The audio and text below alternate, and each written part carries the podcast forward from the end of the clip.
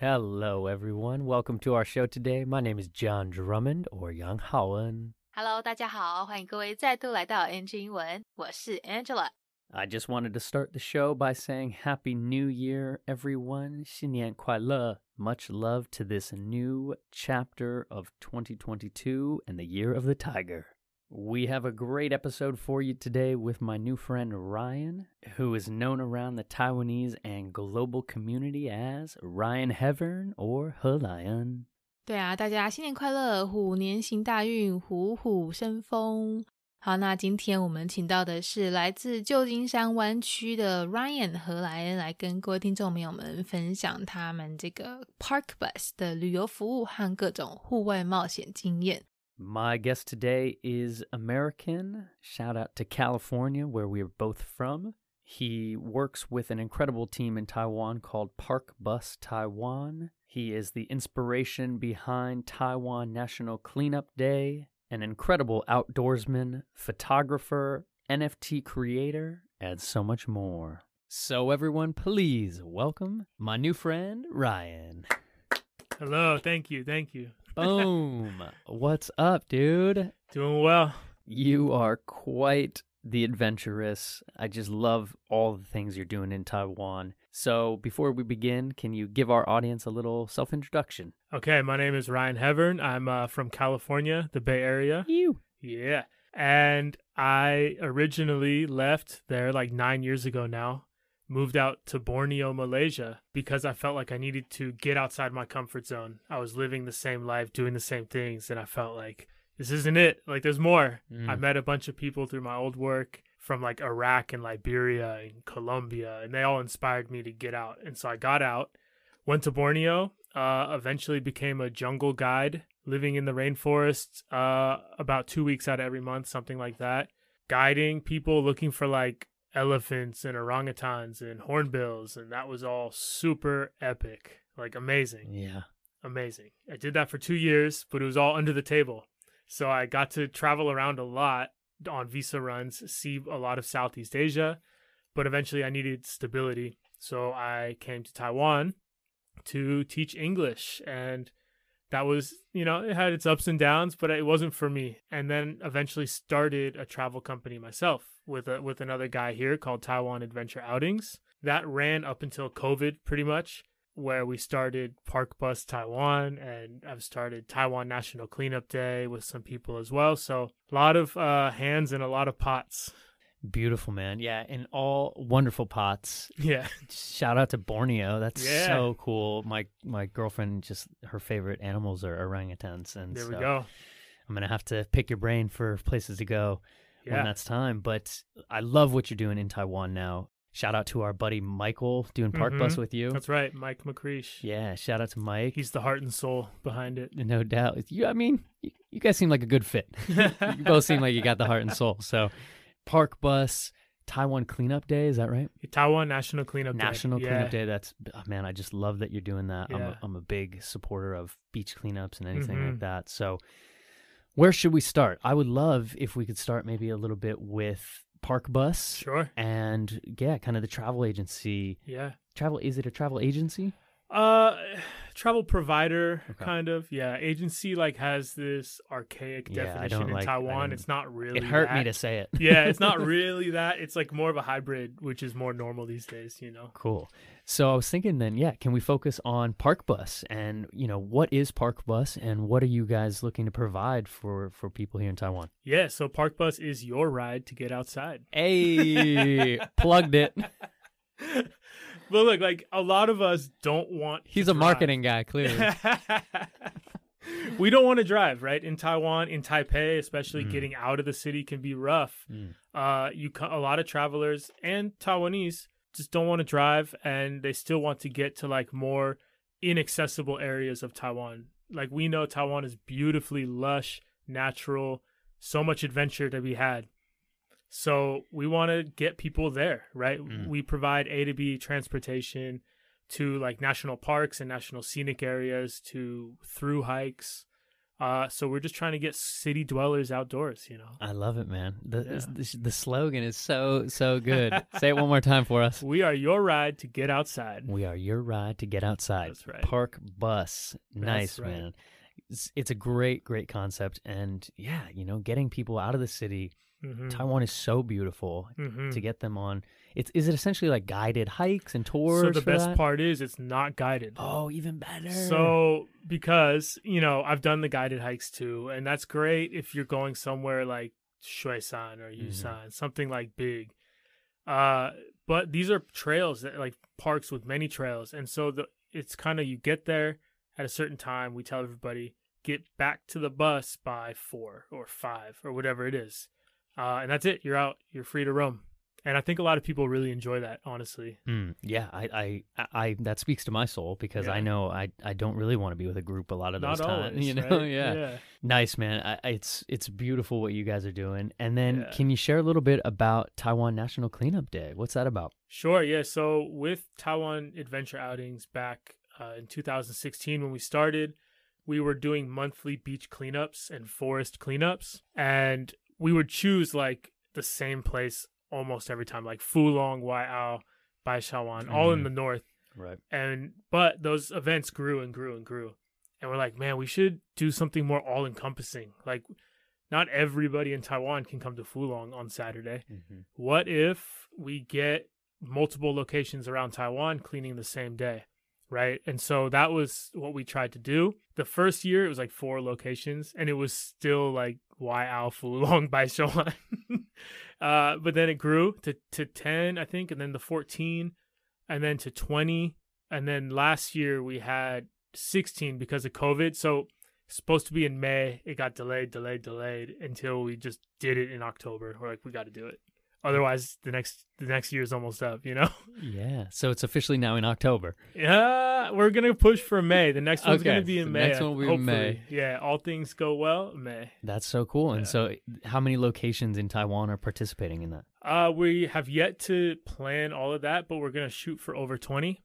So the goal last year was eight thousand kg, and we got almost there. We got seven and a half tons basically of trash collected in one day. Bro. Yeah, 16 locations all around Taiwan cleaning the same day. Over a thousand volunteers.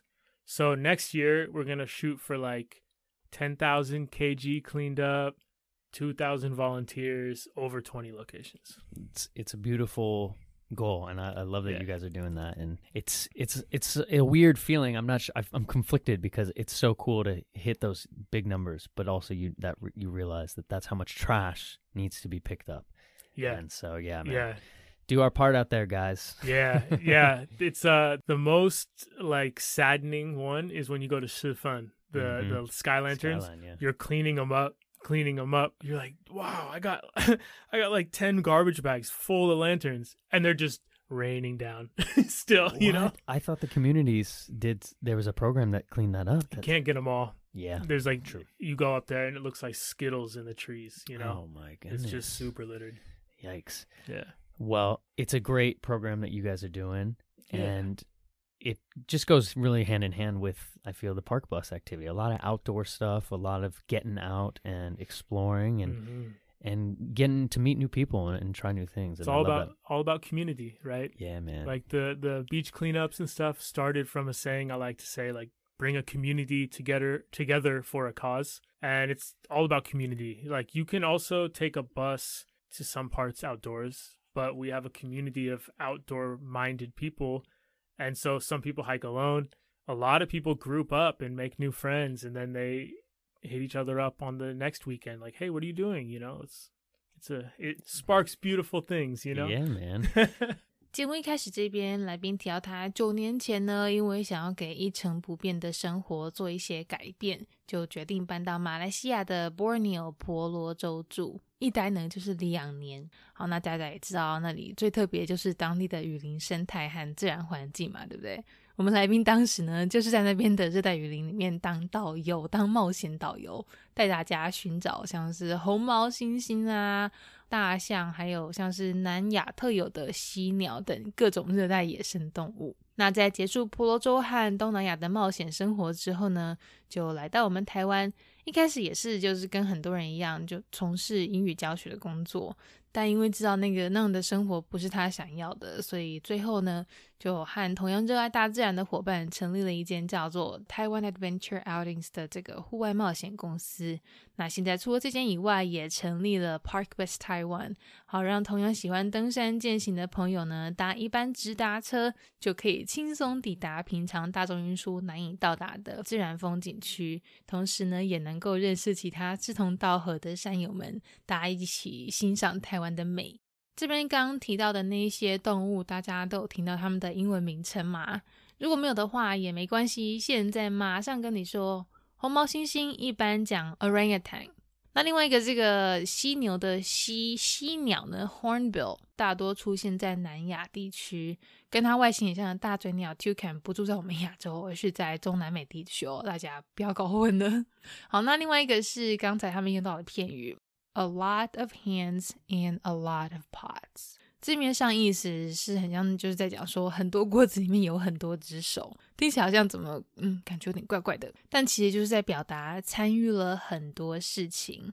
好，因为像来宾说，他除了跟伙伴成立了两间户外旅游冒险公司以外，还创立了台湾国家清洁日，去净滩啊、打扫环境等等，整个就是包办了很多大小事，所以才说 a lot of hands and a lot of pots。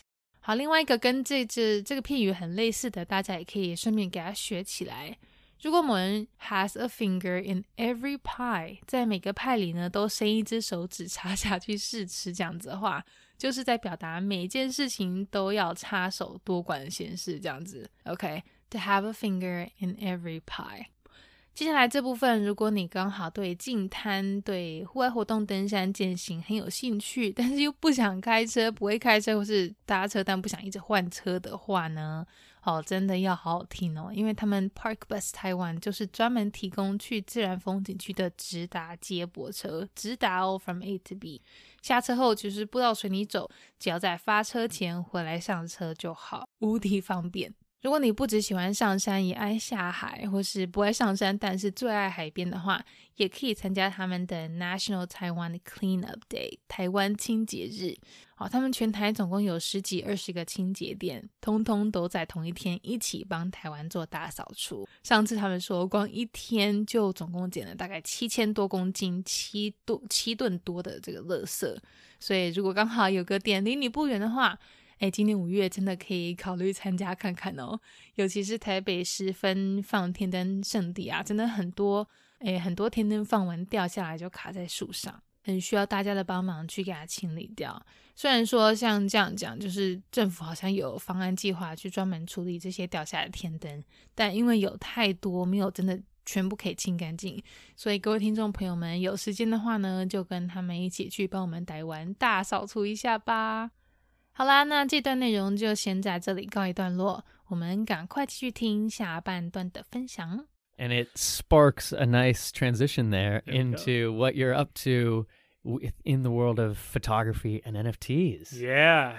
Brand Yeah. new, crazy, wild, wild west. Wild Wild West. and you know I'm a big fan of the NFTs and anything crypto related, but Mhm, yeah, you were taking photos throughout all your travels, really. mhm. Kind of just as a as a passion project, right?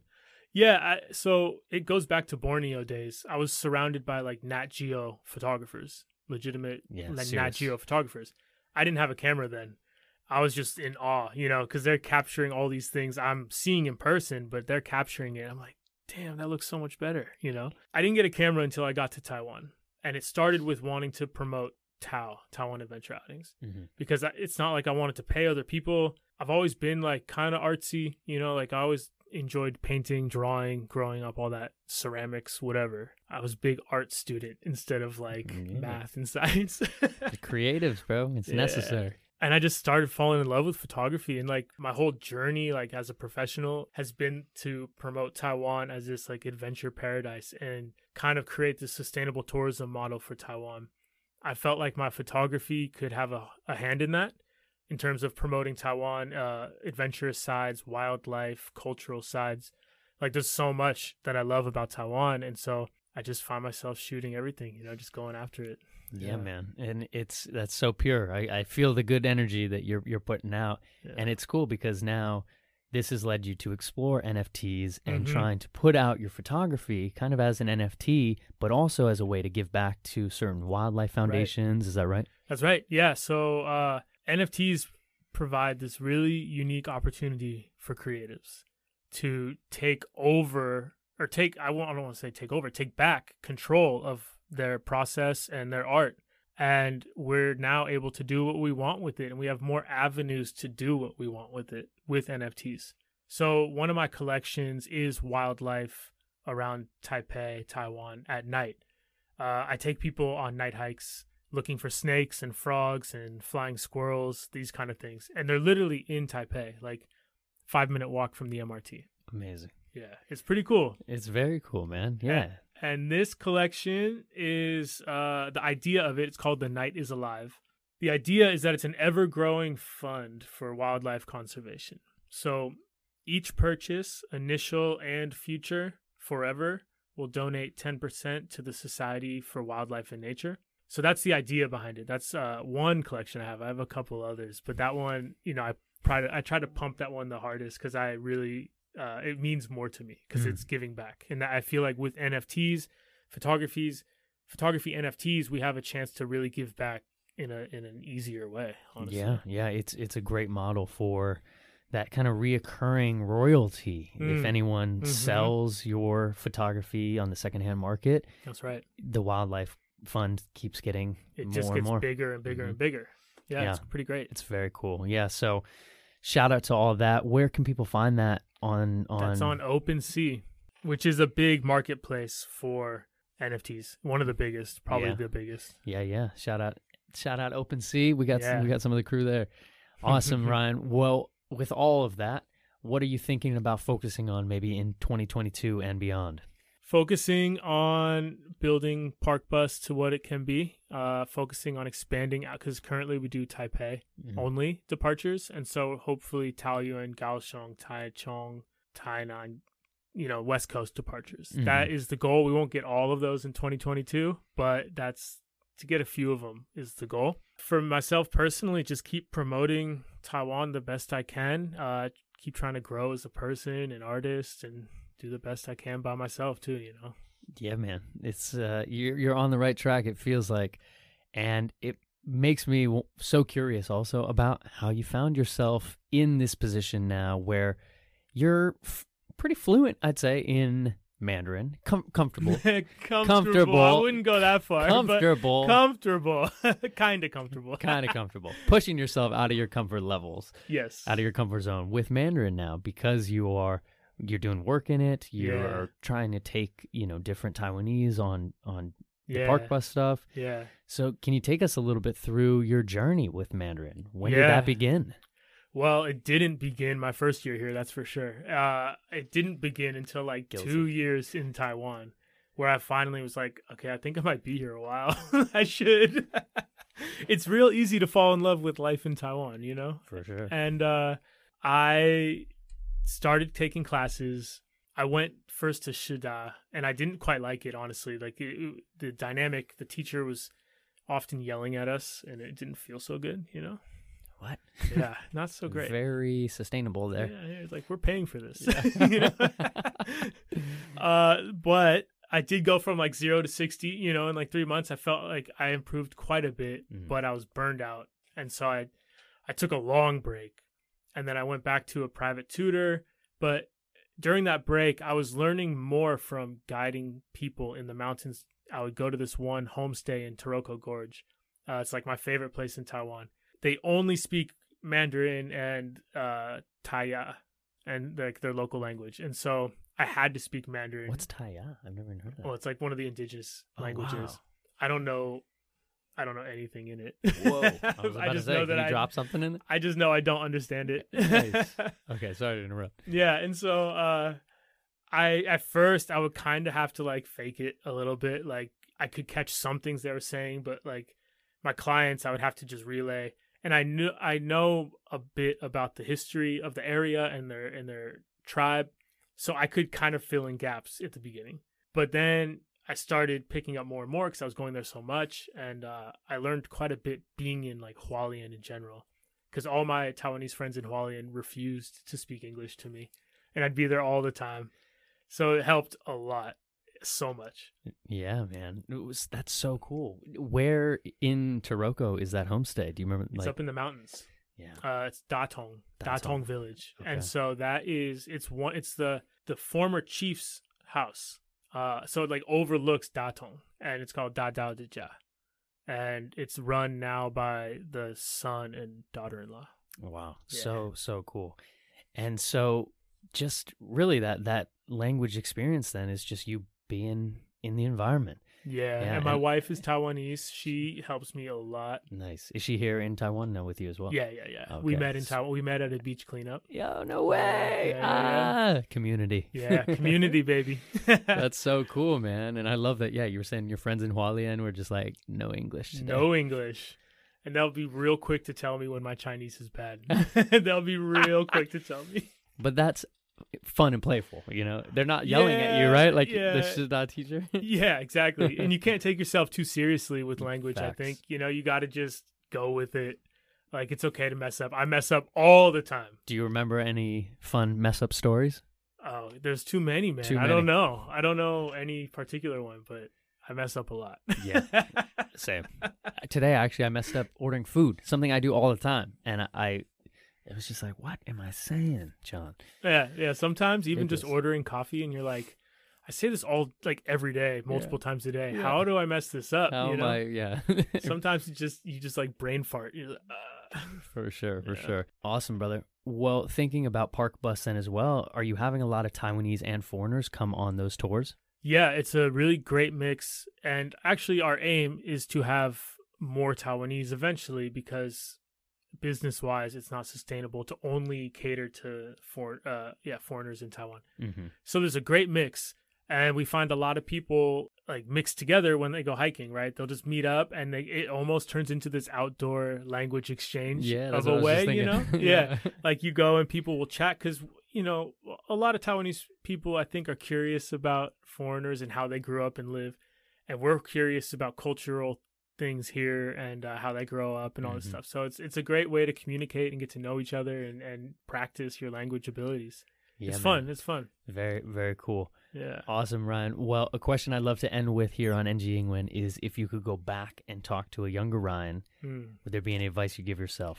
about life, travel, adventure? You know, it's it's so hard to think because I've been on such a journey, and I didn't go the traditional journey of Mm. like straight to university and all that stuff. Like I, I went to university, but it took some time. And I, I would just say keep going, just believe in yourself and keep keep grinding. And uh, I don't know, be open minded to everything. Like don't don't worry about other people's um, how do you say Perception? perception of you or, like other people's like their path they want to put you on you know like Mm. forge your own path do your own thing Forge your own path, do your own thing. Nice. Spoken like a true outdoorsman. yeah right nice, brother.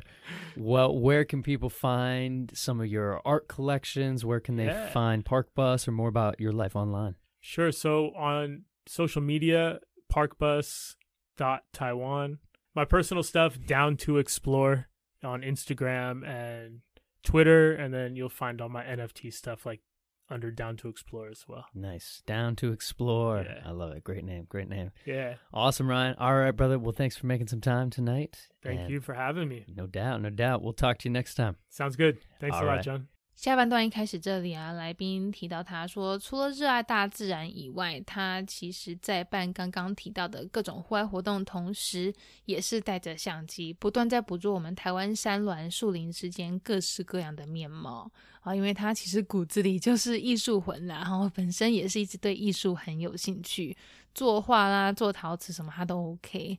本来一开始可能大脑在摄影这块没有被开发，也没有相机，但自从之前在马来西亚婆罗洲担任雨林导游之后呢，就被雨林里面环绕在周围的国家地理御用摄影师捕捉野生动物的画面深深影响，觉得这相机照下来的画面也太美了吧，比实际看到还要美，所以最后自己也踏上摄影这条路，用相机呢展现台湾各个角落的美。希望可以帮助台湾打响户外冒险天堂的名号。那因为大家也知道，最近真的 NFT 区块链这类的话题越来越火红。前两周我们也连续请到两位在这个领域的达人来跟各位做分享，好，对不对？那今天我们来了呢，也不例外哦。刚刚不是有讲到他在台湾各地拍摄的自然美景吗？尤其是像他去夜拍的什么蛇啊、青蛙这类的野生动物系列作品，大家其实是可以用 NFT 的形式购买的，而且他还会把部分金额捐出来做回馈，整个就是很有心。如果你刚刚有兴趣的话呢，可以上 OpenSea 去看看他的作品哦。这边提到的国家地理，它的英文名称是 National Geographic，好像国家地理频道 National Geographic Channel，好，国家地理杂志 National Geographic Magazine。我想来宾说的 Nat Geo 也可以，就是简化版的说法这样子。那 legitimate 在这边有合法的、正统的意思。如果比较口语一点的话，也可以把这个字简化变成 legit。